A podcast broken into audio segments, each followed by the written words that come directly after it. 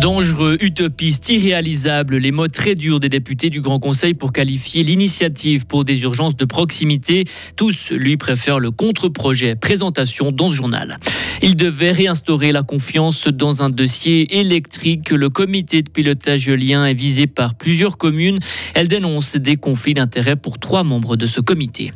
Ce n'est pas dans son habitude, mais pour une fois, la loterie romande fait plus de gagnants que de perdants. Nous aurons de plus en plus de nuages ces prochaines heures. C'est ce soir que les pluies arriveront, puis demain nous offrira quelques éclaircies avant une fin de semaine pluvieuse. Mercredi 7 février 2024. Bonjour Vincent Douce. Bonjour. Une pure utopie, un projet dangereux, populiste ou irréalisable. Les députés du Grand Conseil ont tiré à boulet rouge hier sur l'initiative qui demande des urgences hospitalières 24 heures sur 24 de proximité. Le Parlement s'est largement rangé derrière l'alternative à ce texte, le contre-projet. Mais que propose ce texte, Lauriane Schott? Assurer un accès égalitaire à toute la population du canton de Fribourg. Pour le faire, le gouvernement fribourgeois veut par exemple créer un numéro d'appel unique pour les urgences non vitales, renforcer les capacités de réponse du 144 ou encore assurer des soins médicaux équivalents en français et en allemand. Et comment ont tourné les débats hier? Eh bien, tous dans le même sens. Les députés soutiennent la proposition du gouvernement. Pour le centre, ce que la population va gagner, c'est un réseau de santé qui fonctionne, un contre-projet qui est concret, selon le groupe PLR, qui ajoute que les sept mesures proposées par le Conseil d'État vont toutes dans le même sens, garantir la sécurité de la population fribourgeoise. Et c'est cette sécurité qui a été abordée par le groupe socialiste, qui est revenu sur l'initiative de base, une initiative qui veut garantir un service d'urgence dans le sud du canton, à Ria, dans la partie alémanique, à Tavel, ainsi que dans le centre, au site principal de l'HFR. Sauf que ce n'est pas possible selon la gauche, car il manque du personnel et cela peut nuire à la sécurité des patients. Dangereux aussi pour le personnel de santé, trop de pression qui pourrait reposer sur les épaules d'une seule personne. Ça avait été le cas à Ria. Résultat, les urgences ont dû fermer. Merci Lauriane. Et le coût du contre-projet est estimé à un peu plus de 7 millions de francs. Ils seront pris en charge par le canton c'est le canton qui assumera aussi les coûts des interventions ambulancières pour une équité entre les régions. Et c'est la population finalement du canton qui aura le dernier mot le 9 juin prochain. Une occasion manquée de remettre un peu de confiance dans le dossier éolien. C'est un nouveau rebondissement dans ce dossier qui a déjà fait couler beaucoup d'encre dans le canton de Fribourg. Huit communes ont annoncé hier contester la composition du comité de pilotage éolien dévoilé il y a dix jours.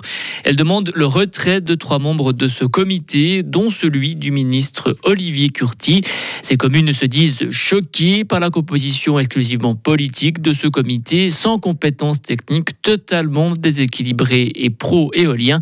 Écoutez Denis Grand-Girard, syndic de la SONA. Moi, j'avais reçu euh, dans le courant décembre du département de M. Steyert, comme quoi je figurais sur la liste des membres de Scopil. Et puis, euh, il y a dix jours, j'ai reçu comme quoi je ne faisais plus partie de cette liste je pense, un peu sous la pression de notre Conseil d'État, M. Curti. Donc, on a substitué mon nom par M. Vutrich de Courtepin. Moi, j'ai un tout petit peu peur que M. Vutrich ait été mis dans ce comité de pilotage, un peu comme faire valoir, quoi. Comme quoi il représente les communes, mais il ne représente pas du tout les communes qui s'opposent à cette problématique éolienne. Mais le gouvernement explique, lui, que Denis Grand-Girard n'a jamais été nommé dans ce comité. Les communes contestataires se disent prêtes à aller jusqu'au tribunal fédéral si elles ne sont pas entendues. Le Conseil d'État va donc se saisir juridiquement de cette demande de récusation. Schilliger quitte Matran. Le magasin qui vend notamment des plantes va définitivement fermer ses portes au début de l'année prochaine. L'annonce est tombée hier, une décision prise pour des raisons de rentabilité. 27 collaborateurs sont concernés. Un jackpot, Vincent, un jackpot de 20 millions de francs pour des associations fribourgeoises. Mais cet argent est redistribué par la loterie romande. Plus de 400 associations ou institutions fribourgeoises actives dans le social et ou la culture reçoivent une aide de la Loro. Au total, ce sont plus de 600 dossiers qui ont été été déposés, mais il a fallu faire des choix. Pas possible d'arroser tout le monde. Léo Martinetti. Certains projets ne répondaient tout simplement pas aux critères de la loterie romande et il a fallu aussi tenir compte des sous à disposition de la commission cantonale fribourgeoise. Pour certaines associations ou institutions, c'était la première fois qu'elles recevaient de l'argent. D'autres sont plus habitués.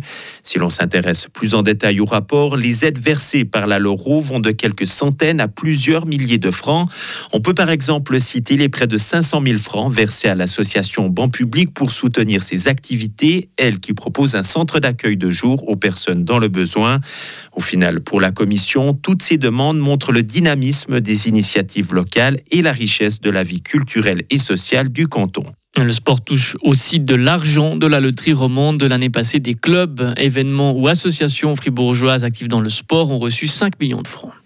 Et enfin, c'est une technologie qui pourrait révolutionner le monde, l'hydrogène. Pour le montrer, Bertrand Picard veut faire le tour du monde avec un avion qui fonctionne à l'hydrogène en 2028 et en moins de 10 jours. Voilà son nouveau défi. Bertrand Picard avait déjà fait un tour du monde, on le rappelle, mais avec un avion solaire. C'était il y a 7 ans. Et puis il y a plus longtemps encore en arrière, bah, c'était le ballon carrément. C'était hein. avec le ballon. Quel visionnaire ce Bertrand Picard quand même. il en fait des choses. Merci Vincent Douze. Bah, vous aussi, vous faites beaucoup de choses. hein. Vous êtes là toutes les 30 minutes pour nous On en est ravis. Retrouvez toute l'info sur frappe et frappe.ch. Radio FR. Quelle est la couleur du ciel? On scrute le ciel à 7h plus 6 minutes sur Radio Fribourg. Le ciel va devenir de plus en plus nuageux ces prochaines heures. hein. Nous allons toutefois rester au sec jusqu'en fin de journée. Les premières pluies arriveront ce soir par le nord-ouest avec une limite de la neige à 1400 mètres. Et puis nous aurons un vent du sud-ouest parfois euh, soutenu. hein. C'est comme ça que disent euh, les spécialistes. Ce matin, 0 degré à Bulle, 2 degrés à Estavayer-le-Lac, 3 degrés à Fribourg. Il fera cet après-midi 8 degrés à Châtel-Saint-Denis, 9 à Romont et 10 à Fribourg. Qu'en est-il de demain matin? Bah Demain, c'est un peu l'inverse d'aujourd'hui.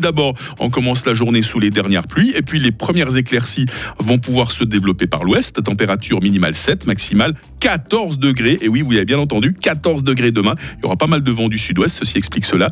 Euh, cette amélioration hein, éclaircie ne sera que brève. Les pluies seront de retour vendredi et elles vont même, là je suis vraiment désolé, se poursuivre tout au long du week-end. Et la neige descendra à 1000 mètres dimanche. Ah, ce week-end ne va pas trop ressembler au week-end précédent, hein, désolé. Nous sommes euh, mercredi 7 février, 38e jour. Bonne fête les Eugénies.